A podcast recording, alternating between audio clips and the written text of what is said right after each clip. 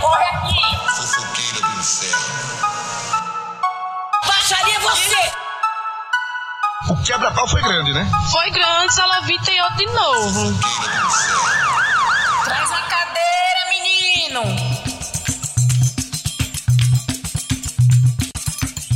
Estamos de volta diretamente da nossa calçada para a sua, querido ouvinte. Pra quê? Pra quê? Pra mostrar que todo dia sai um malandro e um trouxa de casa e aí eles se encontram e coisas incríveis acontecem. Você seria o malandro ou o trouxa? Já parou pra pensar nisso? Enquanto você decide, a gente adianta que o episódio de hoje é uma ode à capacidade edificante que golpes e papos furados podem ter. Vale tudo. Inclusive, a edificação que nós faremos aqui é sobre isso. Muito que bem. E pra mostrar que malandro é malandro e mané é mané. Mas aos olhos do nosso pai, né? Somos todos iguais, graças a Deus. Puxa a sua cadeirinha e vem sentar com a gente.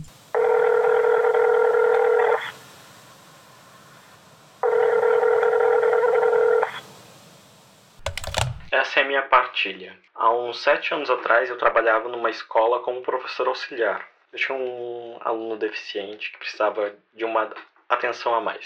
Muito legal ele. Nessa escola tinha uma merendeira, ou a cozinheira, não sei como é que chamam em outras cidades. A que fazia comida para as crianças. Ela era muito minha amiga porque a gente vivia conversando e ela tinha fama de biscate, dada, vivida, galinha. Não coloco juízo de valor sobre isso, inclusive admiro.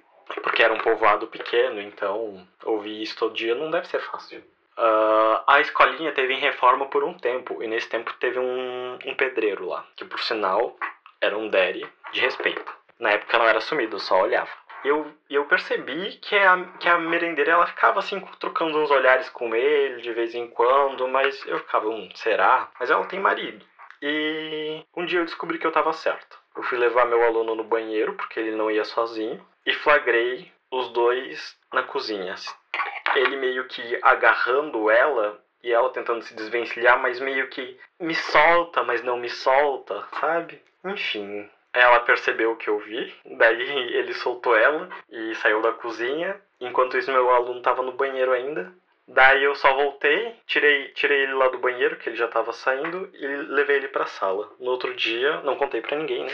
No outro dia, óbvio, ela veio contar pra mim, falou, tipo, não conta isso pra ninguém, porque se o meu marido sabe, ele me mata. E sim, eu conheci o marido dela, e se ele soubesse, ele matava ela.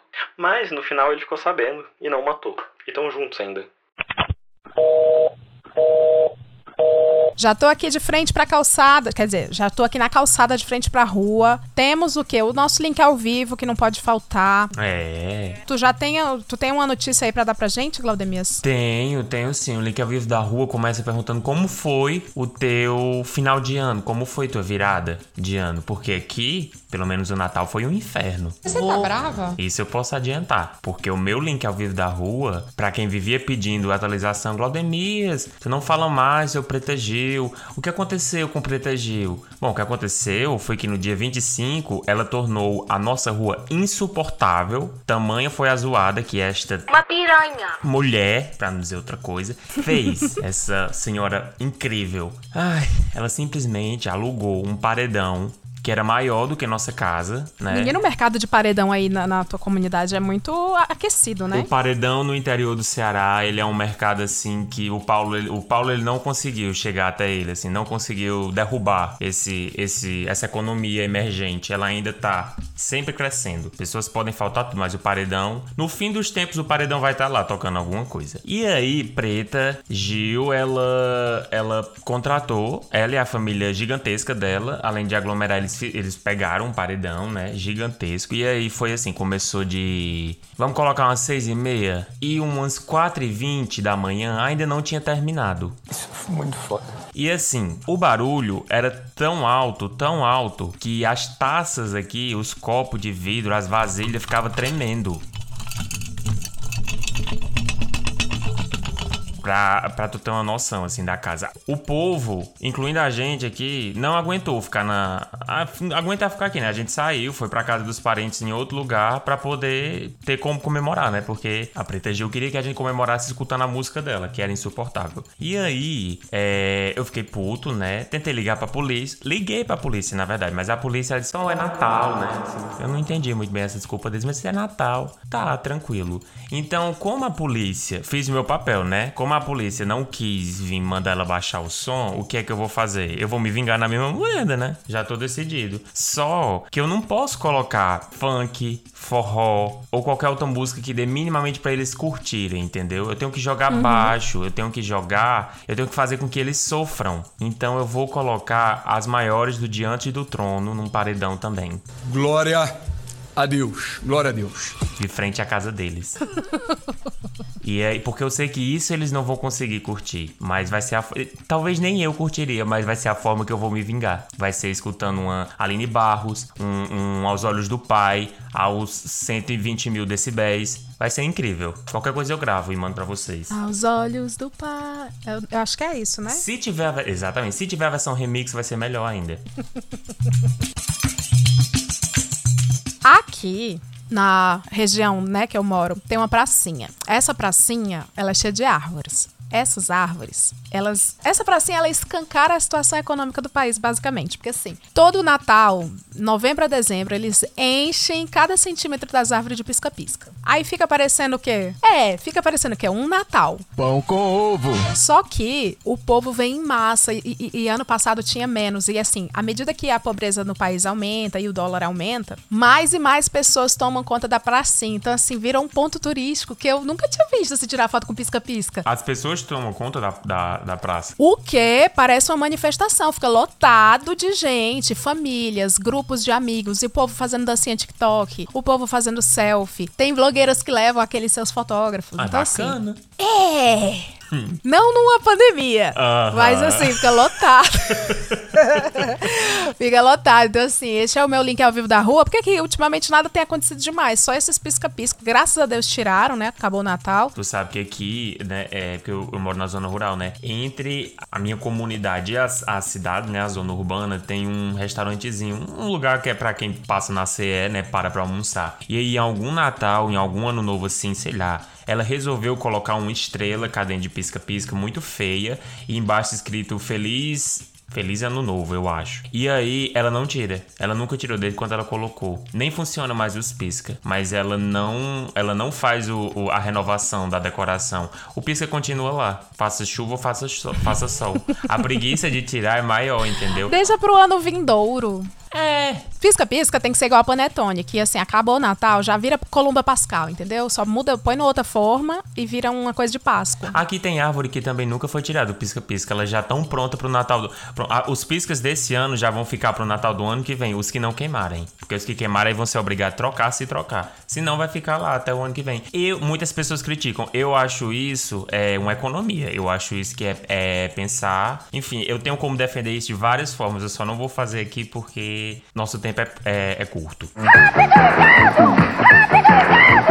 Mas é impressionante, Leila, como esse tipo de relato aqui que você trouxe da praça, ocupada por pessoas aí na sua região, ela remete unicamente ao maior responsável por esse êxodo de gentinha, o Paulo, Paulo Guedes. E é por isso que nós vamos iniciar agora a sessão que representa todos os brasileiros, que é o Paulo Guedes Você Prometeu. Não, não é prioridade, tá certo? É isso que você quer ouvir? E a gente sabe, no fundo, que é a sessão mais famosa desse podcast. Sim, o ministro Paulo Guedes prometeu, não cumpriu, a economia tá do jeito que tá. E a gente não para, não para de receber e-mails aqui na nossa caixa. E-mails de pessoas que foram lesadas material, financeiramente, todas na esperança de reaver os seus bens. E bom, a gente tenta. A gente tenta, mas diferente de certas pessoas, a gente não promete. Simplesmente eu vou jogar o jogo limpo. É, e pra participar, você ouvinte, que além de raso, também é otário, você sabe que você tem que mandar a sua história para contato arroba hoje tem podcast.com. Se quiser, isso vai substituir os seus nomes e os nomes dos envolvidos pelo de celebridades que nem sabem que a gente existe, que a gente usa o nome delas ao nosso bel prazer. Se não quiser,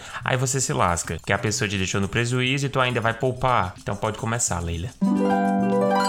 Olá, Glaudemias e Leila. Tirando o fato de morar no Brasil, está tudo bem com vocês? Não. não. Espero que sim. Não, não tá. Leila, eu conheci você no Nerdcast e desde então te acompanho e amo o seu trabalho. Ah, você e metade do Brasil. menos eu. Menos eu mesma. Vamos lá. Eu, Malu Magalhães, trabalhava em uma rede de farmácias famosíssimas. Aquela azul com vermelho. Receba mais. Uhum. Gostei. E dentro dessa empresa, eles têm um convênio, onde você pode comprar umas coisas e depois desconta na sua folha de pagamento. Eu quase não usava. Menino, tem uma coisa dessa da Receba Mais, é que ela tá tomando conta de todas as cidades no interior do Ceará. Uma coisa assim que não existe mais casas tradicionais, a arquitetura histórica vai sendo demolida. E assim, no final, eu acho que vai ser uma grande Receba Mais no lugar de uma cidade. Porque eu fui em Quixadá, eu acho que tem pelo menos três, desde quando eu, eu, eu estudava lá. A Receba Mais tem que ter um pouco de calma. Calma, senhora. Certo dia, um colega de trabalho, vamos chamá-lo de Simon Baker? Quem é? Simon Baker? Quem sei, é? sei não. Vou Não é chamar de Simon, não, Simon. Baker. Me- não é da Record. É. Me pediu para usar um meu convênio, pois o dele não estava liberado, já que ainda não tinha completado um mês de trabalho. Eu, inocente, confiando que Simon trabalhava, ainda por um longo tempo na farmácia, deixei ele usar. A compra foi de mais ou menos 80 reais e ele me prometeu que iria pagar no mês seguinte, quando recebêssemos o pagamento. Porém, Meu Deus, lá vem. antes disso, ele pediu demissão e nunca mais voltou. Um clássico, né? Um clássico. Todo mundo, vocês têm que saber. É por isso que é importante ficar sondando. E aí, como é que tu tá aqui no trabalho? Ah, entendeu? ele me prometeu. Hum. Meses depois desse acontecimento, Simon apareceu na farmácia pra fazer compras e ainda falou pra mim: Ei, eu tô te devendo aquele dinheiro, né? Ai, que odeio que faz isso! Ei, semana que vem, semana que vem eu te mando mensagem pedindo teus dados bancários. Por que semana que vem, querido? Por que não agora? Dia D e hora H, né, dele. É o dia da hora H dele, É. Pazuelo. Não tinha Pix na época. Essa semana nunca chegou. Ele já está trabalhando em outro lugar e eu ainda me lembro desses 80 reais. Esse rolê aconteceu em 2019. Não tinha KKKK. Pix, essa partilha de quando? 1965? 2019, não tinha Pix. Isso é coisa do ano passado. É verdade. Eu sei que ele não vai ouvir, mas, Simon, eu não esqueci desse dinheiro, seu caloteiro. Não, como ele pegou leve, né? Pessoas já pegaram mais pesado aqui nessa sessão. Pegaram. Tu gostaria de desejar uma praga, Glaudemias, pra ele, Ah, pro Simon Day, por é- 80 reais? Eu espero que você nunca mais consiga um emprego, Simon. Perdeu! Não sei se isso vai ser uma coisa ruim pra você, né? Você também tem cara de ser vagabundo, então. não, eu tô tentando fazer o trabalho pela, pela ouvinte, que não sabe nem esculhambar uma pessoa. Então, sei lá, Simon, que você. Você tropece. Você tropece, caia no meio de todo mundo e se rale. Eu acho que é uma boa praga. Tu quer desejar alguma, Leila? Eu não, eu desejo que. Eu desejo que algum executivo da Receba Mais se sensibilize com a sua história. Ei, mas será que se eu desejando isso vai voltar em dobro pra mim, né? Tem essa história, né? Não. Eu vou isolar na madeira quando esse episódio terminar. História extra de 2015. Eu emprestei um livro pra uma menina, Mulher tá muito trouxa. pra uma menina que trabalhava junto comigo e no dia seguinte a mesma foi transferida pra outra farmácia e ela nunca me devolveu esse livro. Livro não se empresta. Ou você dá de presente, ou então você se desfaz do seu, mas É não mesmo, se empresta. Não se eu empresta. sou, eu sou a trouxa que empresta livro e eu sou a trouxa que não recebe. Por favor, me explique qual que é a mecânica. Eu não sei por que existe essa lei mundial, essa lei universal, mas livros, qualquer coisa que é feita pra ler, as pessoas não devolvem. Tem alguma, eu acho que existe um tesão, uma tara em se roubar livros, re- revistas em quadrinhos. Eu tenho esse gatilho, né? Eu já contei aqui nesse podcast. Então, ou você se desfaz, você faz aquela coisa assim, a trabalhar a história do desapego mesmo e dá logo pra pessoa, ou então você diz que não empresta livro, né? Porque a galera, a, a galera que queria livro, sei lá, a galera de 2014, né? Porque hoje ninguém mais lê livro. A galera de 2014 já dizia assim: eu não empresto meus livros, era quase um lema. E porque eu acho que é uma galera traumatizada por empréstimos que nunca foram devolvidos, entendeu? Então, assim, 2022 eu já tô calejado, eu não empresto, ma- ou eu, entre- ou eu dou de presente pra você, ou, ou eu não, não vou emprestar não, porque eu sei que você vai me roubar. Você olha pra mim na minha cara e vai dizer que não vai me roubar? Não, eu sei que eu sei que eu vou ser roubado. Então, Então, nem é, é- é- Considera roubo quando você já sabe, assim, da intenção da pessoa? É como se chegar um assaltante e falar assim: Ei, me passa teu celular. Mas antes dele falar, tu fala, tu- ele olha pra ti e tu fala assim: Tu vai pedir meu celular, né? Tu pode estar aqui. Nem me roubou, eu que te dei. Vai ser resolvido agora na delegacia. É, E assim a gente vence a violência. se a gente forçar muito pro lado caloteiro, a gente vai dizer que é uma metáfora, né? O emprestar. Mas, se você quiser, peça logo. de, Ei, tu me dá esse livro, não. Aí eu vou cogitar a possibilidade, né? Se eu vou dar o livro, ou então se eu vou desconversar, fingir que alguém tá ligando pra mim e sair andando de fininho, alguma coisa assim do tipo. Mas é isso. Você também pode roubar de volta, né? E roubar outras coisas também. Eu acho que a gente não fala muito sobre a pessoa. Parece que a história do roubo é sempre assim. Eu fui roubado e acabou. Acabou, Jéssica? Por que você não rouba outra pessoa ou a mesma pessoa que te roubou de volta? Sabe? E, e cria esse, esse elo de, de, de. É quase um escambo. Vocês ficam roubando coisas um do outro, assim. E às vezes pode desenvolver até uma, rela- uma relação a partir disso. Muito bonito. Eu acho que você deveria roubar de volta essa pessoa. Ela não roubou um livro pra você, você rouba dois. É o meu conselho. É, o código de Hammurabi eu acho até injusto, né? De acordo com, tua- com a tua- o teu conselho. Porque o dele é olho por olho, dente por dente. No teu caso seria, então, olho por dois olhos. É, eu, é porque a gente tem que contar com a inflação, entendeu? O dólar, o dólar tá alto, então também o que a gente pega. É isso. A gente tá na sessão Paulo Guedes, você prometeu. Não esqueçam que isso aqui é uma sessão de economia, então a gente trabalha com números também. Eu acho que é isso. Ah, roubou um livro, rouba a chave da casa dele, faz uma coisa assim. Roubar a estante cheia de livro. É, exatamente. Agora tu para de emprestar teu livro que ninguém vai te devolver. Olha, a gente tem que cobrar do eu Paulo falei Guedes, foi pra apesar. tu, Leila, não foi pra mim. Não, eu já desisti. O meu primeiro Paulo Guedes, você prometeu, foi pra essa menina que ouviu e nem tchum. Eu tava aqui, eu lembro. Tu tava aí? Aham. E ela ainda mandou mensagem assim: KKK, teu podcast é muito bom, de fofoca. Mentira, ela responde. Juro. Não. Caralho, como tu é descarada, hein? Tu tá Sim. escutando, porra, tu é muito descarada. E Muito não, descarada. Não leve isso como ofensa, né? Na verdade, às vezes eu posso estar até te elogiando, porque eu não teria essa coragem, não.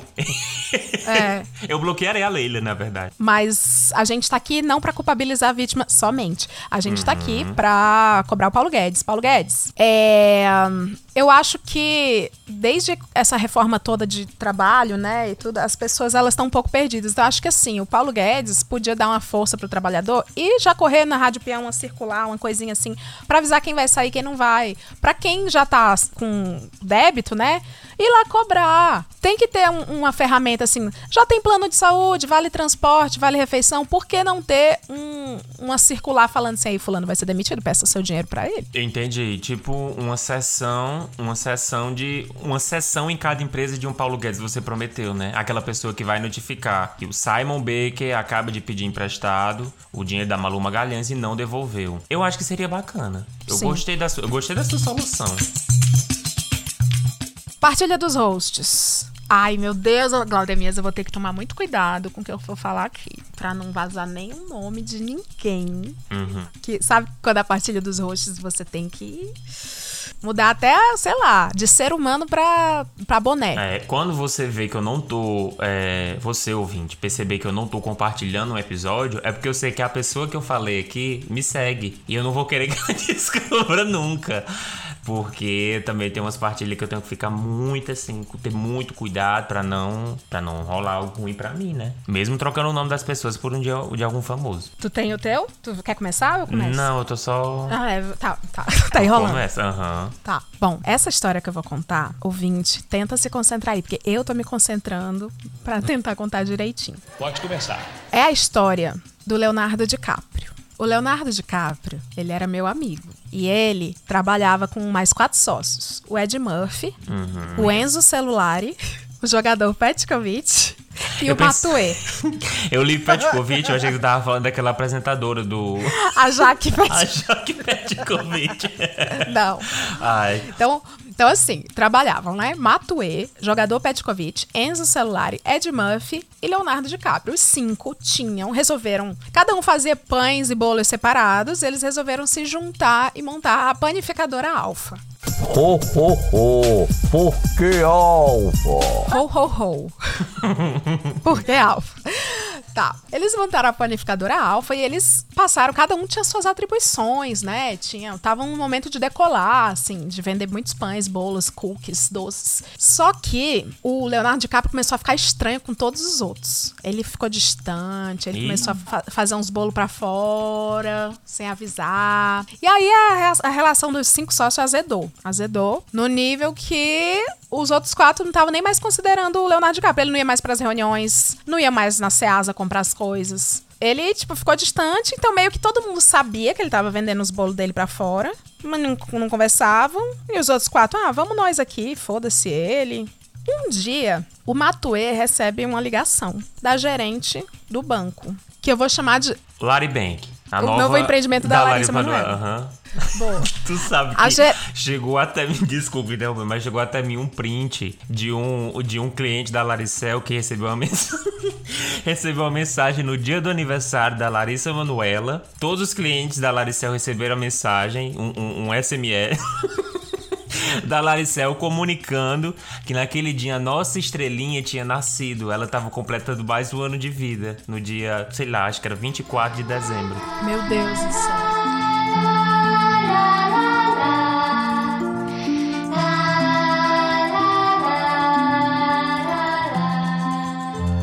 Ok, Larry Bank. A gerente do Larry Bank ligou para o Matue e disse assim: Oi, Matue! Você é da panificadora Alfa, né? Você que tá aqui como o- o que abriu a conta? Aí ele sim. Ó, tudo certo, foi aprovado o empréstimo, tá? Aí ele, hã? Que O empréstimo. empréstimo que a panificadora Alfa pediu de 30 mil reais. Mais um clássico, né? Aí ele, eu não pedi empréstimo nenhum, não. Ela, Ih, rapaz, pois eu acabei de ceder pro seu sócio. aí ele, o quê? Um dos seus sócios. Solicitou 30 mil reais e foi aprovado, já foi transferido. E ele, su- ele já supôs que era o Leonardo por estar estranho. Não, não. Aí o Matue chamou no grupo do WhatsApp da panificadora Alfa e falou assim: Pessoal, alguém aqui pediu um empréstimo de 30 mil reais? Os é, Enzo Celular, Petkovic e Ed Murphy falaram que não, jamais, nem, nem fudendo. E o Leonardo DiCaprio não respondeu e ficou calado. Calada vence, né? Calado vence. Aí o Matue foi olhar a conta. E a tava lá. 30 mil reais foi, 30 re- mil reais saiu. Olha o que, que ele perdeu. O que, que você perdeu? Gente. A pessoa sacou. Aí tá, corta. Eles conversaram com o Leonardo DiCaprio, depois de encher muito o saco, aí o Leonardo DiCaprio falou assim: deixa eu ver um lugar que ele foi. Ele foi pra Maldivas. com a namorada. Ai, cara, fui eu, fui eu, mas depois eu pago vocês. Manda ele abrir a carteira dele. Os 30 mil reais foi pra ele fazer uma viagem com a namorada. Pra Maldivas. Aham. Uhum, uhum. Aí, os, aí o, o, o Enzo celular, cara, tu tá doido? No nome Tá da empresa. doido? No nome da empresa. Cara, foda-se que depois tu vai pagar. Não é teu. Esse empréstimo é da empresa. Isso significa que 30 mil reais serão diluídos entre mim, Ed Murphy, Petkovic e Matue. Ai, gente, ó, você que tá ouvindo esse caso e tá pensando assim, ai, será que eu abro a empresa com meus amigos? Abre sim. Eu Abre, apoio, é legal. abre, abre. É, vai, que a Cris vem vai te É, fortalecer. Abre e já pega o, o e-mail do nosso podcast, porque eu acho que lá, lá na frente talvez você vai precisar, tá? Aí, é, o, o Ed Murphy conhecia um padeiro muito famoso, que é o Edu Guedes. O grande padeiro Edu Guedes. Aí o, o Ed Murphy foi se humilhar, né? Falou assim. Porque assim, o Edu Guedes foi o primeiro chefe do, do, do Ed Murphy. Ele tinha uma boa relação. Só que assim, né? Você pedir pra um cara famoso da área, sua, sua panificadora bem pequenininha, tu vai pedir pro cara mais fodão, mas enfim, ele foi lá. O cara que chorou com a gravidez da, da grávida de Taubaté, pô. É, um cara sensível. Aí foi lá, Edu Guedes, é o seguinte, aconteceu isso, isso, isso, isso. O Edu Guedes transferiu na mesma hora 30 mil reais eles pagarem o banco. E o Leonardo DiCaprio levou um ano parcelando em parcelas de 5 mil reais pra pagar o dinheiro da panificadora Alfa. Ho, ho, ho, do cacetinho. Mas no, Malandragem. no fim pagou. E mais uma, uma- a, a panificadora Alfa ainda funciona? Ela foi pra frente? Foi pra frente sem, sem o Leonardo DiCaprio. Eles deram um jeito de tirar ele da sociedade, mas é isso. Tá, no final foi uma história, um final feliz, né? Uhum. Eu, essa semana, não trarei nenhuma partilha dos hosts, não porque eu não conheça nenhum malandro, muito pelo contrário. É porque eu tenho TDA e não consegui pensar a tempo um, um caso pra esse episódio. Mas Ai, meu Deus, lá vem! eu conto com os ouvintes pra poder suprir essa, essa falha de caráter minha nesse episódio. Pois não? A malandragem agora tá com quem? Com um ouvinte burro, raso e ignorante que nos assiste agora. A minha sorte foi essa. E é por isso que a gente disponibiliza, como sempre, nossa caixinha de e-mails para você se abrir. E qual é o e-mail? Contato arroba hoje tem podcast.com.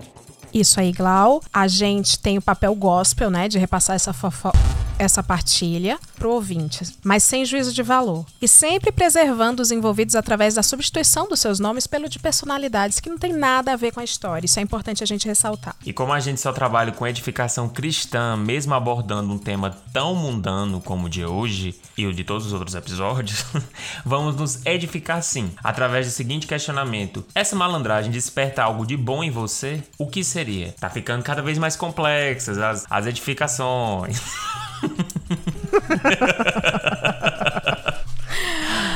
Ai, vamos lá. Partilha de Juliette. Aí tua, tua amiga. É, a única pessoa feliz em 2021. É verdade. Será que Juliette vai continuar em uma, em uma crescente em 2022 ou vai surgir uma nova Juliette com esse BBB que vai começar? Eu juro que eu estou muito curiosa, porque a Juliette era, ela foi meio que a, a Kalimann, né? Aleluia, arrepiei. Que meio que vingou. Sim. Não que, a, não que Casa Kalimann não tenha vingado, né? É, vai vingar daqui umas décadas, quando as pessoas entenderem o conceito. É porque a arte não é fácil, né? Tem. a arte não é fácil de Enfim. entender. A Semana de Arte Moderna do Brasil é, tá aí pra provar. É. Oi, Glau. Oi, Leila. Olá. Espero que estejam bem. Não. Não, na medida do possível, afinal somos brasileiros, né? Podem me chamar de Juliette. Eu precisava partilhar essa história com vocês e essa comunidade edificadora. Talvez o texto fique longo, mas é porque tem que ter detalhes. Tudo bem, a gente gosta de detalhes. A Vitube trabalhava em uma escola, que a matriz ficava no Canadá. Até que em um determinado ano, todos estavam preparando a recepção para o filho dos donos que estava indo visitar a filial do Brasil. Todos os funcionários estavam desesperados, afinal, diziam que esse herdeiro em específico era um pé no saco e tinha que estar tudo impecável. Sinto muito. Foram semanas de preparo. Teve até gerente repintando a parede para deixar o chefe feliz e economizar na verba. Meu Deus. Logo que o Gil do Vigor, o herdeiro, chegou na sede brasileira e se encantou com o nosso país e o excelente trabalho que estava sendo feito na escola, Vitube, que cuidava do audiovisual da escola, organizou uma recepção para o chefe naquele dia. Gil do Vigor se encantou por ela, simpática, proativa, divertida e nitidamente ambiciosa. Tanto que desde o primeiro dia ele não saía do pé dela e tudo que ia fazer chamava ela. Prestes a ir embora, porque a visita seria de uma semana, Gil do Vigor convidou o Vitube para um jantar em seu hotel e deixou bem claro que seria somente eles dois. Hum. Vitube entendeu quais eram as intenções do chefão. Bateu a lâmina no box e foi plena. e foi plena para o hotel. Estamos aqui é pra isso, né? Jantar maravilhoso, vários drinks e Gil do Vigor convidou o Vitube para um local mais reservado, o quarto dele, e ela foi. Olha a cara dessa demônia. Pepeca piscando, pois sentia que ia dar. Chegando lá, Gil do Vigor foi bem claro. Vitube, eu não quero que você me leve a mal com a proposta que eu vou te fazer. E eu espero que nada do que aconteça aqui saia daqui. Mesmo que você negue, eu vou entender. Nós não vamos transar. Eu sou gay. Só que a minha família, se fosse brasileira, votaria no 17. E, e eu pensei em criarmos um relacionamento de fachada. O que, que tu acha? Aprovado. Parece roteiro de novela, né? Parece. Eu te dou visto, passaporte canadense, tudo pago pra você mudar e morar lá comigo, mas a gente precisa fingir que a gente é casado, né, pra minha família. Onde acha? Pode trabalhar nas escolas que a gente tem lá no Canadá. A gente tá abrindo uma sede na cidade de Vancouver e eu pensei em te colocar lá como dona. Você pode sair com quem você quiser às escondidas, eu também vou sair, mas você vai ter que casar comigo. Se você topar, eu fico aqui mais tempo no Brasil pra gente iniciar o nosso relacionamento. A visita do Gil do Vigor, que era pra ser de uma semana no Brasil, se estendeu pra mais seis meses. Ele e Vitube curtiram todas as festas gays possíveis no Brasil, até mesmo um cruzeiro chiquérrimo. Gil do Vigor e Vitube faziam apostas de quem pegava mais homens durante a noite. É a Vitube mesmo! É a, é a VTube. É a VTube. É a nossa, é a nossa pitica. Até que saíram os papéis e mudaram para o Canadá. Vida perfeita. Vitube assinou as papeladas e ganhou a tão sonhada escola em Vancouver, tendo como sócio Gil do Vigor. Certo ano, Vitube foi passar férias no Brasil e voltou grávida. Gil do Vigor assumiu a criança. Anda, vambora! Passaram-se alguns anos, Vitube foi pro Brasil de novo e engravidou. Gil do Vigor assumiu a outra criança de novo. Anos depois, Vitube arrumou um canadense e Gil do Vigor outro. Estavam muito apaixonados, sabiam do acordo que existia, porém, a fértil Vitube engravidou de novo. A VTube é a natureza em 2002, quando não tinha um agronegócio. Rindo tudo. Gil do Vigor estava querendo assumir novamente a criança, mas dessa vez o pai da criança não aceitou. Não quer por quê? e disse que não tinha o que fazer, que ele queria assumir o papel dele, que ele queria assumir o papel de pai dele. Foi aí que a VTube disse que tinha um plano e contou pros três. Atenção! Gil, e se você falar pra família inteira que eu te traí? Você diz que fez o maior auê, que me pegou na cama com outro cara, a coisa toda. Chama o pastor, faz aquela cena toda que a sua família gosta, diz que a gente vai se separar. Aí, algum tempo depois, eu anuncio a gravidez, é, a gente faz o exame de DNA pra provar que é do Justin Bieber. Que surgiu. Que surgiu agora. Quando sai o resultado, você vai, você fica muito mal, diz diz pra sua família que tá traumatizado e que virou gay. Afinal, né, eu parti seu coração. Mulher nenhuma mais vai prestar, né, pra ti. A gente paga o pastor da tua igreja e ele fala pra tua família que tá aprovado por Deus. Eles vão cair. Você vai finalmente poder ser feliz de verdade. Fria e calculista, né? É, a nossa pedica é uma estrategista. Porra. O plano deu certo e assim, Gil do Vigor se assumiu gay para o mundo. A família aceitou. Afinal, olha o trauma que o bichinho passou. Vitube casou com Justin Bieber. Gil do Vigor casou com Arthur Piccoli. E todos continuam amigos e muito felizes. E aí, Glaudemias, essa malandragem desperta o que de bom em você? Cara, eu acho que senso de família, né? De, de, de, amizade. Eu acho que eu acho que amizade, isso aí é uma prova de pouco. Você tem um amigo como a Vitube que além de tudo ainda pensa em todo, que é estrategista, faz planos que são impossíveis de falhar e ainda, olha aí, cara, ela transformou a vida do, do, do esposo de fachada dela. Me desperta esperança no futuro, sabe, Leila? São pessoas assim que me, não me fazem desistir do Brasil. Eu acho que essa malandragem desperta em mim confiança. Nunca mais a gente ouviu uma história sobre confiar em alguém, né? E olha, olha, eles não só confiam muito um no outro e nos seus cônjuges, que também nunca vazaram nada, como também confiam que o pastor vai receber um dinheiro. Sim. Então, assim. Confiaram cegamente em alguém que não, tá, não era, nem sabia, né, da história deles. Assim. Que nem sabia. Então, é. A gente fala muito sobre desconfiar, né? Olhar pro próximo, assim, Nossa. com um o olho de... O mau caratismo é a linguagem do amor da VTube, né? É, e é um mau caratismo que ela usa, né, pro bem, que é uhum. um mau caratismo que ela usa assim, cara, o mundo já tá cheio de maldade, vamos espalhar confiança. Sim. Muito bonito. Bonita, é uma história bonita. Obrigado, VTube, né? É, a próxima partilha é a partilha de Sandy. Boa noite, Glaudemias e Leila. Como é que você sabe que é noite? Nem é noite, viu? Tá de tarde. Podem me chamar de Sandy e venho lhe contar uma partilha de família. Tem uma prima, vamos chamá-la de Carla Pérez, que estava morando com uma tia nossa, já idosa, a Laura Cardoso. Nossa família mora toda espalhada pelo país, mas é muito unida. Na época pelo telefone, atualmente pelo WhatsApp. Tá. Carla Pérez estava fazendo faculdade de sociologia na cidade da tia Laura Cardoso. Então foi morar com ela para ajudar na casa. É uma péssima ideia, né? No início, elas se deram muito bem. Mas em pouco tempo, a Carla Pérez passou a ficar menos tempo em casa. Tia Laura Cardoso achou que era por causa da faculdade, então não se preocupou. Um dia aparece na casa da tia Laura Cardoso uma moça com um neném no colo e pede para falar com ela. Essa moça conta pra tia Carla Cardoso, essa moça conta tia... Eita porra. Essa moça conta pra tia Laura Cardoso que a Carla Pérez estava tendo um caso com o marido dela. Não mexe, não mexe, não mexe com meu varão, Vamos chamar ele de Jacaré, enquanto ela estava grávida. E Carla Pérez ainda teve a cara de pau de ir visitar ela e o bebê na maternidade, falando que era colega de trabalho de Jacaré. Tia Laura Cardoso, gospel como é, não podia aceitar que Carla Pérez continuasse em sua casa pecando dessa forma, separando uma família. Arrumou as malas dela e quando Carla Pérez voltou à noite, descobriu-se e quando Carla Pérez voltou à noite, descobriu-se sem lar. O português aqui, né? Tão pra quê, né? Tá fazendo pra que ser culto? Tá fazendo é, prova de é. literatura, por acaso? É o Enem, é, é.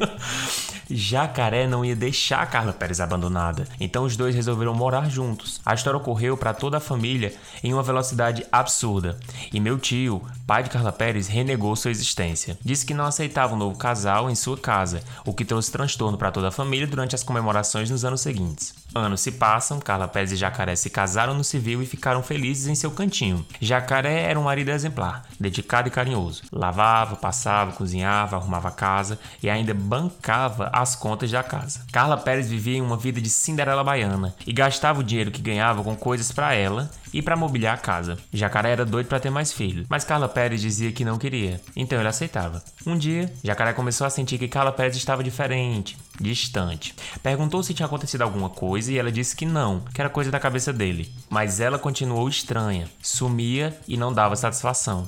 Voltava tarde da noite e não dizia com quem estava. Até que Carla Pérez resolveu contar que ela queria o divórcio porque estava apaixonada por outro homem. Marido não, demônio. Branco, mais velho que ela, ex-militar, vamos chamá-lo de Jair. Porra. que troca. Ai, mulher. Pelo menos o sorriso do jacaré, do El Chan, era bonito. Olha o sorriso do Jair. Ele sorri. É, é um, eu não Ai. sei, é porque eu acho que falta... Ai, não, eu tô com medo de botar no Google e ver. Ai, não, não. Eu acho que tu tinha que fazer isso. é porque eu acho que falta. ah, Tem alguma coisa na pele que tá desgastada. O corpo todo tá desgastado, né? Enfim, Jacaré ficou desesperado, pois ele amava demais a Carla Pérez. Abandonou a esposa e filha recém-nascidas para ficar com ela, mas Carla Pérez foi irredutível. Ela não o queria mais, porque já estava passando da hora de ter filhos e ela não queria ter filhos com o Jacaré, que era negro. Porra. Hum, hum, hum, hum, hum. É, é, Eu- a gente achava que ia rir, né? Achava. Bait. Tomara, é. tomara que ela se estatele. Tomara que ela se foda. ela pegou algumas coisas, disse que buscava o resto depois e foi embora morar com Jair. Quando Carla. E se fudeu, tá aqui. É nessa frase que a gente descobre que ela se fudeu. Quando Carla Pérez voltou com Jair para buscar o resto de suas roupas e os móveis que ela tinha comprado, Jacaré não os deixou entrar. Ele não era violento, mas era um homem grande, forte e o Jair já era um militar aposentado. Ai, ai. Jacaré ainda falou que não ia dar o divórcio. Carla Pérez teve que entrar com um pedido de divórcio litigioso, é assim que fala, desculpem advogados, Uhum. e mandou pelo advogado uma lista de móveis e eletrodomésticos, com tamanho, marca, modelo e ano que ela queria da casa deles. Jacaré então teve uma ideia maravilhosa. Saiu batendo perna em lojas de móveis usados, depósito de sucata, ferro velhos e foi comprando versões quebradas, estragadas, arranhadas de absolutamente tudo o que estava na lista de Carla Pérez. Chegou o dia que o juiz tinha estipulado para Jacaré devolver as coisas e um oficial de justiça foi acompanhar a entrega. Carla Pérez quase infartou quando viu as coisas no caminhão. Começou a fazer o maior escândalo, mas o oficial foi conferindo item por item da lista e tudo batia direitinho. Então ele assinou que estava tudo certo e Carla Pérez não podia fazer mais nada. Hoje ela está casada com Jair e tem dois filhos. Ele é ciumento e abusivo e ela tem que fazer tudo dentro de casa, sem ajuda nenhuma. Nunca mais tivemos notícia do jacaré. Desculpa pela partilha, amo o podcast e mais ainda o Fofoca na Calçada. Muito obrigado a vocês dois, lindos pelas partilhas e risadas. E aí, Leila? Essa malandragem do jacaré desperta o que de bom em você? Essa Senso malandragem. Não, pra mim é o, é o que você falou, é o código Hammurabi com juros, Uhum, correções. uhum. Eu achei, de verdade, eu achei pouco. Achei muito pouco. Eu também. Sabendo da índole dessa criatura, achei pouco. Foi uma. Foi uma, malen- uma malandragem novela da ele foi seis, gentil, né? ele foi gentil porque ele deu as coisas pra ela. Ele foi gentil, porque o crime de, raci- de racismo é inafiançável. Aham. Ué, deixa eu ver. Eu acho que é, não é? Eu concordei só porque pra mim tem que ser. Mas. É, É, é, né? ó.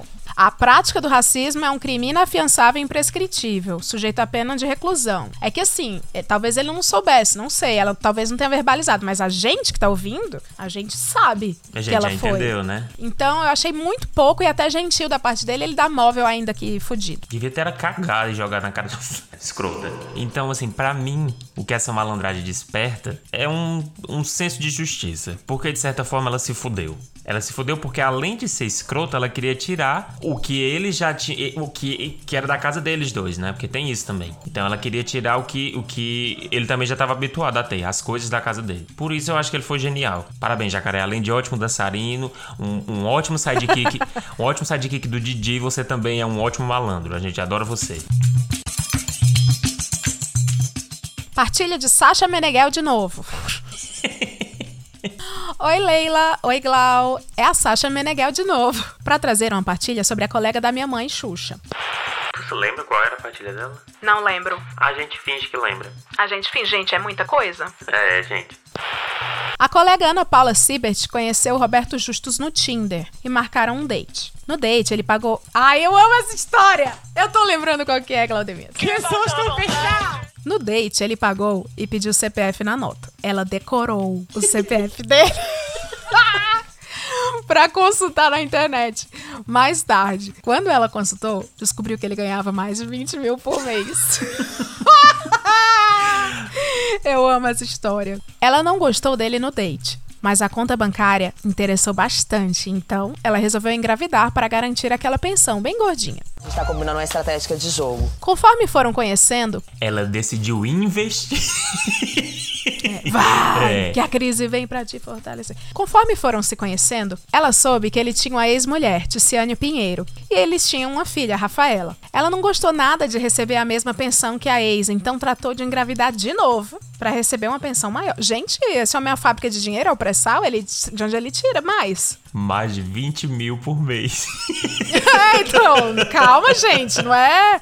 Se a gente tá imaginando que o cara ganha 100 mil, não, é 20, calma. Detalhe que ela deu um pé na bunda dele assim que engravidou do primeiro filho. Reconciliou só pra ter o segundo e depois dispensou ele de novo. Meu Deus do céu, Sasha! A gente pode interpretar como uma queda de uma ação na bolsa de valores. A gente é. É, a- É, é, é o, o, o Wall Street dela. ela mesma contou essa história muito orgulhosa do seu trabalho. E agora que ela e minha mãe voltaram a trabalhar presencial, ela nunca apareceu porque vive de atestado. Até porque Justus está garantindo o sustento dessa pequena família. Ela trabalha só por vaidade, só pra poder cumprir uma tabela, uma tabela social, então. É, é. Eu ia falar o nome de uma pessoa, mas não vou não. Igual uma pessoa aí. PS, essa não é a primeira vez que ela se garante no golpe, viu? Eu, eu topa tudo por dinheiro, né? Há um tempo atrás, o pai dela, Silvio Santos, adoeceu e ela internou ele numa clínica e passou a administrar sua conta. Dizia que era só para pagar os gastos do pai, mas ela fazia saques aleatórios da conta dele e quando a clínica pedia as coisas pro Silvio, ela comprava sempre dos mais simples. Enfim, né?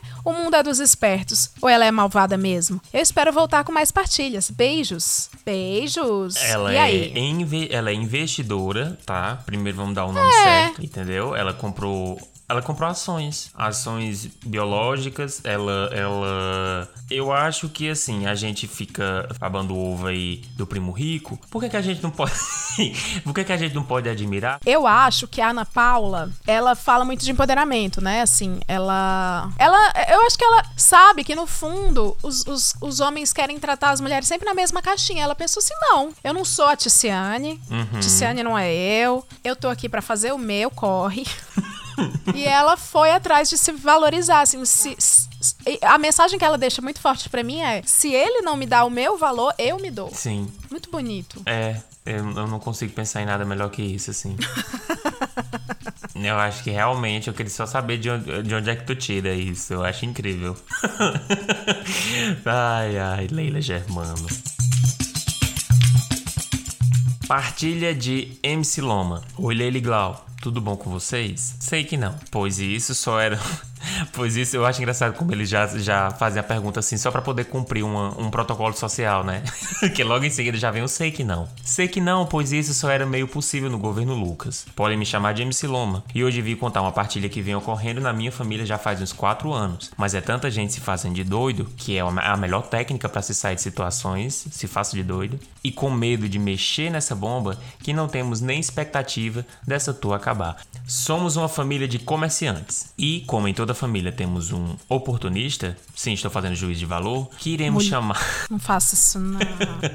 oportunista que iremos chamar de compadre Washington. Gente, o, o, o, o episódio de hoje foi uma homenagem ao El Chan, né? É importante frisar que compadre Washington gosta muito de cantar e tem um sonho de ser famoso, porém canta muitíssimo mal. E não, não é exagero. Guarda essa informação, pois é importante. Acho que não vale a pena. Pois bem, enquanto todo mundo se mata de trabalhar em seus respectivos comércios, compadre Washington dividia seu tempo entre visitar esporadicamente, ela escreveu em caps lock, então ela tá gritando, a loja da qual era sócio, com um dos irmãos, e investir o dinheiro que não tinha, lê-se do cunhado e dos demais irmãos. Nas suas infinitas tentativas de se tornar famoso. Que bonito, né? Ele tem um sonho e todo mundo tem que contribuir para que o sonho dele se realize, né? Eu gosto. Vale lembrar que seu histórico é tão complicado que ele convenceu um deles a comprar um bar, dizendo ser um negócio imperdível, só para realizar o seu desejo oculto, um lugar fixo para cantar. Resultado, o irmão Ai, tem um rombo de 150 mil que nunca foi pago e o bar faliu. Ora, quem poderia? ai, a atração fixa. Ai, ai. Mas cada um com seu cada qual. Não é mesmo? Passando o tempo, compadre Washington, que é casado com Zilu, decidiu que não queria mais trabalhar na loja em qual é sócio, pois estava muito cansado da vida no Brasil. Não se via mais feliz no que fazia, nem se via criando a filha mais nova aqui. Foi aí então que meu tio, o outro sócio, sugeriu comprar a parte dele na empresa, vendo como a oportunidade perfeita de se livrar do peso morto. Porém, não aconteceu. Afinal, o compadre Washington precisava continuar recebendo as suas partes dos lucros para bancar seus luxinhos e sua vida de pouco trabalho. Pois bem, compadre Washington viajou a primeira vez sem mulher nem filhos, dizendo ir em busca de condições de vida melhores e emprego e que logo retornaria para buscá-los. Mentiu demais. Aconteceu? Uhum, uhum. Claro que não. Com seis meses fora. Sério, com seis meses fora, muitas fotos turísticas, farras com boas cervejas e muitos amigos e amigos brasileiros no continente da Oceania, ele fez tudo, menos trabalhar. Não perda de tempo. A mulher, que ficou o representando na loja na qual é sócio, ameaçou parar de ir trabalhar e abandonar a parte dele na empresa, fazendo fuar grande com a família da qual ele já tinha brigado com metade, se ele não voltasse. Bem, compadre Washington voltou, passou uns meses por ali e em umas conversas e outras, nós familiares começamos a desconfiar sobre a verdadeira intenção dessas viagens internacionais dele. E não, não era para esperar o retorno do governo Lucas em paz, mas sim para fugir da sua atual esposa, Asilô. A família toda sabe que a mulher é fuazenta e muitos, com receio de ela tirar até os pelos do furico dele e da gente também, que eu acho incrível como é uma família de gente frouxa, né? Porque Todo mundo vendo tudo de errado acontecendo, ninguém abre a boca. Aí vê uma iminência de uma ameaça, também ninguém faz nada. Eles, eles são basicamente uma, uma, uma protagonista da Thalia, né? Aceita tudo assim. Ai, mas, ai, titia, mas a vida vai, vai ser justa comigo enquanto tá na lama, sendo endividado. Porra, ninguém tem uma atitude. Enfim, muitos fazem a Kátia cega e fingem não saber o real motivo. Como o oportunista tem coragem, baixada a poeira da última trip, ele optou por mudar o foco e apostar na Europa. Para a tão sonhada vida nas terras de Pedro Álvares, destino modinha entre os atuais tentantes. Realmente, tem, tem, muito, tem muito brasileiro em Portugal, né? Dizendo mais uma vez. Dizendo mais uma vez que viria buscá-la, agora com um prazo definido apenas entre eles, e iria na frente apenas para organizar moradia e emprego para ambos em plena pandemia. Senador. Como era de se esperar, mais fotos de viagens, amigos, comidas, vinhos, a academia, pois é preciso cuidar do corpo e não. Nada de vir pegar a esposa e os filhos. Até que um dia, no almoço, entre três irmãos mais chegados. Atenção pro diálogo. Vocês já viram o que o culpado Washington tá fazendo? Como assim? Tá trabalhando em construção, né? Risada masculina exagerada e sarcástica. Acho que foi parecido com essa daqui. Construção? Ele não trabalhava aqui? Imagine lá. Ele tá é cantando. O quê? Isso mesmo. Desde a última viagem, ele tá tendo sucesso cantando no meio da rua e tá vivendo de quê? Dos empréstimos que fez aqui, ó. Dos empréstimos que fez aqui, ora. A gente aqui se arrombando e ele lá. E ele não canta?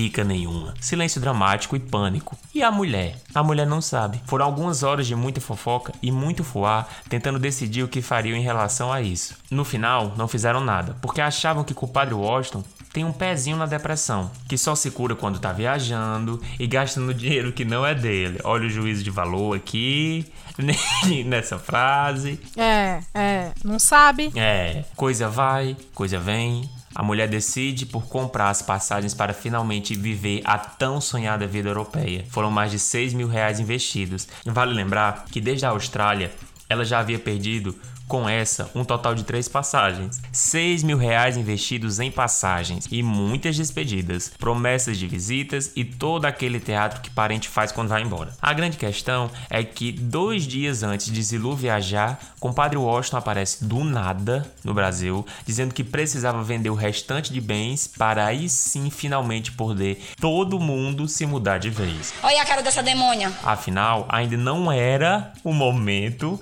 mesmo com as passagens passagens compradas, escolas definidas e enfim. Para resumir, Zilu perdeu a passagem, ele continua no Brasil, fingindo que trabalha e fingindo que está cuidando de tudo para em breve se mudar, além de nos importunar em todos os eventos familiares com a sua péssima voz numa cantoria. numa cantoria sem fim. Nesse meio tempo, já foram feitos planos para visitar a Disney, vistos para outros países e todo e qualquer outro consolo que evite a mulher pensar no assunto de mudança. Gente, na moral, é difícil você providenciar essas coisas de visto e de, e de viajar e transferência. Ele providencia muito fácil. Sim, e. Irônico, né? Como é sempre quando a esposa também tá querendo se mudar, né? É porque é o acaso, às vezes bate mesmo as datas, como aconteceu em todas essas vezes. Eu não, eu não vou fazer juízo, juízo de valor do pobre compadre Washington, e eu não, façam vocês. Tudo, claro, com dinheiro que ele arranca de empréstimos, malandragens com imóveis e da loja que é sócio, para findar. Eu adoro essa. eu adoro é, essa noção de sócio, né? Que é assim, é, eu sou sócio, mas é só isso. Ele só compra o papel de sócio dele no papel. Para findar, eis aqui o que todo mundo sabe, mas todos têm medo de proferir. Ele está tentando um casamento gringo. Oh não! Quem diria que depois de três anos em Portugal e voltou logo quando a esposa quis e ele estava tentando um casamento gringo? Fuga certa, ficar legalmente protegido porque ele sabe que caso dê errado e ele tente se separar sem resguardo, a cobra vai fumar. É isso, amo o podcast de vocês e obrigado por me entreterem com a vida alheia. Segue link do Spotify e do Instagram para vocês se deliciarem com música, conteúdo de péssima Ai, qualidade e saberem que não é fique. Mantém, mantém Ai, entre tu- tu vocês chegou a ouvir? pra eu não Chegou a expulso da família. Eu me recusei. Quando você me mandou, eu me recusei. Se eu não vou. Eu vou ouvir, vai, peraí. Eu vou ouvir, eu quero saber qual que é. Ai, gente. Ai, meu Deus do céu. Ah, Tá, eu vou criar, eu vou fazer isso também. A gente vai dar um play e vai ter um, um react aqui em tempo real. mas enfim, gente. eu- será que eu posso falar o ritmo? Eu vou falar o Ai, ritmo. Acho que sim. Acho que sim. Era tão bom se pudesse ele falar tá o tentando nome, né? emplacar. Era uma amor. Ele tá Porque- tentando emplacar a carreira internacional com o ritmo piseiro. Pronto, Sim. falei. Ah, e aí? A malandragem? Olha o rostinho dele. Um cafuçu. Olha esse, olha esse. olha bem pra esse rosto, essa pose. Perceba. Perceba se essa pessoa aqui ela não é esperta, né? Olha, eu acho que Ah, essa. é- até a edificação, né? O que é que essa É, malandragem. edificação. O que é que essa malandragem desperta? Que de bom em você. Ah, minha Lê? vontade de viajar, né? Vontade de largar tudo, assim, né? Largar tudo. É. eu acho que a gente. Isso é uma reflexão muito boa, porque a gente tá sempre preso nas nossas responsabilidades. Sim. Quando a gente tem uma família, a gente tá preso. As nossas decisões não podem ser tomadas livremente, né? Elas Uhum. são sempre baseadas em alguém. A gente nunca. A gente não pode ser simplesmente egoísta. Mas será, como Ethic Fluids, que a gente não pode ser simplesmente egoísta? Porque ele. Ele jogou pro alto, assim. E eu achei legal, porque onde ele vai, ele deixa o rastro, aí ela Sim. vai atrás, ele já não tá. Tem, essa, tem um dinamismo aí que eu acho que falta na- nessa vida moderna, né? A gente tá, às vezes, tá sob um torpor. É sobre. É sobre quebrar as rotinas, né? É, eu, eu gosto, eu gosto como ele tem coragem de se desafiar, né? De, de não. De simplesmente não olhar pra trás, porque ele nunca olhou mesmo, né? Toda vida que a esposa dele chega perto, ele volta. É, mas eu gosto de como ele não olha pra trás e simplesmente vai. Vai viver do sonho dele. Eu gosto muito da passagem que ele fez o irmão dele comprar um bar. É, eu, eu acho que, que, assim, poder de persuasão também, sabe? Esse cara, esse cara tá fazendo tudo isso com uma família que simplesmente tá com raiva de tudo que ele tá fazendo, mas se deixa se convencer por ele, assim, sabe? O quão ruim esse cara é na lábia, sabe? Assim, tipo, o, será que, será que o, caralho, eu ia falando o nome dele. Será que o, o nosso, o nosso amigo compadre Washington, ele não tem algo a ensinar, assim, né? Tipo, sobre, sobre o poder, o, eu acho que, que muitos coaches tentam ensinar isso, assim, de você ter o poder da voz, de você conseguir tudo aquilo que você quer, e o compadre Washington nunca passou por nenhum. Ele consegue, ele sozinho desenvolveu essa habilidade, sem precisar Uhum. ficar gritando, fazendo papel de palhaço. Os outros fazem papel de palhaço por ele, entendeu? Eu não sei, assim. Essa é a última partilha. Eu tô tão triste que o ouvinte não vai poder escutar a música. Mas se quiser, manda DM. Não, tô brincando.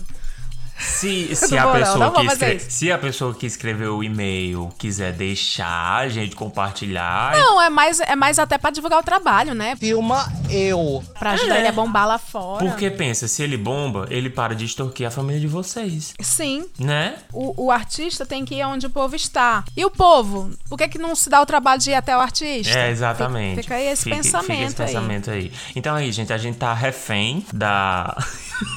Da- da, da, da MC Loma. A gente tá refém da MC Loma. Eu acho que vocês podem começar uma campanha pedindo pra, pra vocês conhecerem, né? A verdadeira identidade do culpado Washington, assim. O rostinho dele, o rostinho dele. Quando você vê o rostinho, você entende tudo. Você, você consegue entender esse sorriso faceiro de quem consegue ludibriar toda a família. É o fim da égua, não, bicho desse. Ah, Vou agora passar a sacolinha. Mantenha este trabalho no ar. picpay.me barra hoje tem. Passando a oferta, né? Passar a ofertinha. Como que é a música? Eu sou dizimista. dizimista, eu sou. Eu sou. Você disse.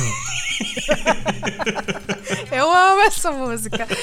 E é isso, ao som de Eu Sou Dizimista, eu sou, que a gente vai se despedindo, pedindo esse seu apoio maroto, picpay.me barra hoje tem, que aí faz, acontece o quê? Você entra no grupo de fofoqueiros do Telegram e participa dos nossos preminhos mensais. Das nossas conversas via Google Meet. Fofoca via Google Meet, jogos, É. bes- jogos bestinhas. Isso, exatamente. É, você tem, você tem mais detalhes que os simples ouvintes pobres não Inclusive, os apoiadores tiveram acesso à playlist. Tiveram, tiveram. O que é bom? Não, mas tiveram. Tiveram acesso, infelizmente. Bom, a gente vai ficando por aqui. Quem quiser seguir a gente, ó, tá tagueado aqui na descrição do episódio. Ativa o sino, né? Ativa o sino é importante. Ativa notificações. Tem, tem o lance também de, de avaliar, né? Avalia nós. E avalia cinco estrelas. É. Eu, eu tenho medo de pedir, porque sempre vai vir uns, uns otários avaliar com uma estrela. Mas se quiser avaliar com cinco, fica à vontade. Se quiser Quem, avaliar um com mais quem um... dá uma estrela, a gente sabe que é feio, né? Então a gente não vai dar É, atenção pra isso, tem isso, Tem, tem isso. Valeu, pessoal. Valeu, tchau, tchau.